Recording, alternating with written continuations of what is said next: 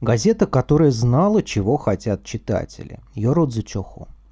1 ноября 1892 года писатель, переводчик и журналист Куроива Руйко начал выпуск газеты под названием Йородзе Чохо или «Бесчисленные утренние новости», прославивший его как публицист, а также популяризовавший или представивший многие газетные рубрики в Японии вообще – Одной из главных особенностей издания был повышенный интерес к слухам и сплетням из мира японской богемы, жизни политиков и писателей. Особой популярностью пользовалась рубрика под названием «Настоящие примеры из жизни содержанок» Чикшо Джицрей, в которой газетчики щедро делились нарытыми фактами и пересказывали услышанные сплетни о взаимоотношениях влиятельных политиков с их любовницами. В начале 20-го столетия газета расширила круг своих интересов до рядовых подданных, публикуя истории о любовницах и содержанках торговцев и офисных клерков, причем с указанием реальных имен, возрастов и даже родословной всех участников подобных любовных интриг. Отношение к этим материалам, привлекавшим читателей, впрочем, было нейтрально-снисходительным, и по заявлениям самих журналистов им не раз писали и спрашивали, когда же уже появится статья и про наших любовниц наконец-то.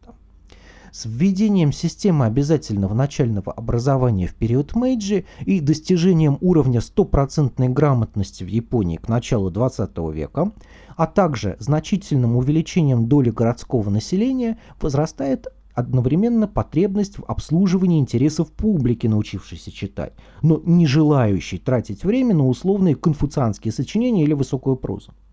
Для такой аудитории, большую часть времени тратящей на заработок и отдающей силы и время работе, чтение должно было служить инструментом развлечения и простого познавания э,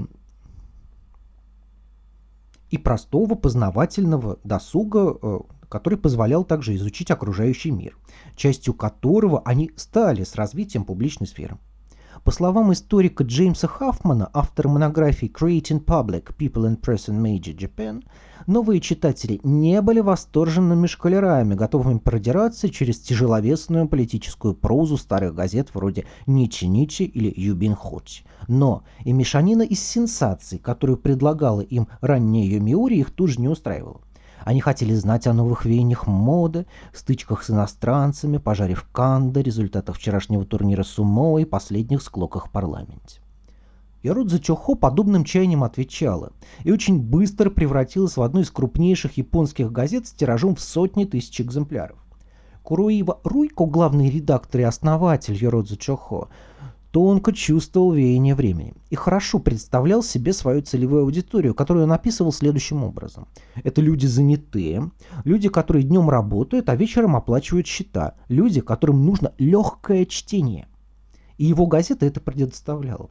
Публикуя, как и многие другие издания того времени, помимо новостей, также развлекательные романы с продолжением и переводы интригующих иностранных произведений, которые прочно позабыты на Западе, но известны в Японии благодаря деятельности Куроева. Это, например, э, французский детективный э, роман «Фортуне де Беагабе». В японском переводе его название звучит как «Железная маска» а также «Вендетта» или «История одного отверженного Марии Карелли», японское название которого «Седовласый демон» должно было пугать и привлекать читателей одновременно. Или, например, «Женщина в сером» Элис Мюриэль Уильямсон.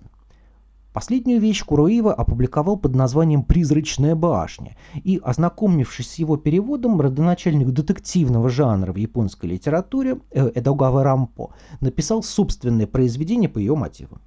В Йородзе Чоху публиковались и переводы романов, признанных шедеврами мировой литературы. С отверженными Гюго и графом Монте-Кристо Дюма большинство японцев познакомились в начале 20-го столетия благодаря переводам Куроива, опубликованным в его газете. Не только любовные интрижки и западная литература интересовали тогдашних читателей в Японии.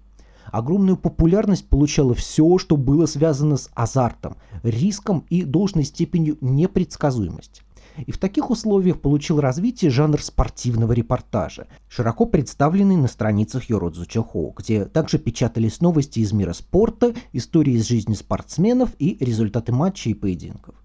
Под спортом имелись в виду в первую очередь сумо и сёги. Светская хроника, а также различные резонансные события и скандалы освещались на третьей странице.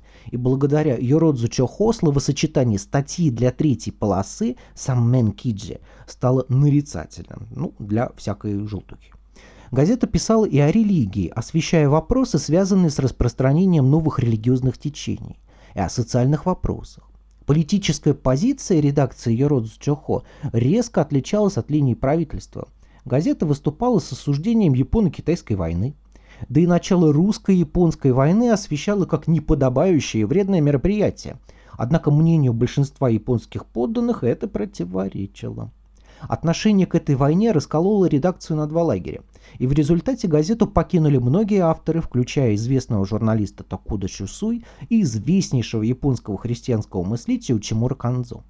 Куруива же пересмотрел свои взгляды на политику правительства и изменил тон газетных статей. Йородзу Чохо выходила до 40 года, пока ее не поглотила токийская ежевечерняя газета «Токио Майюшимбун». Но в истории журналистики она свой желтый след оставила.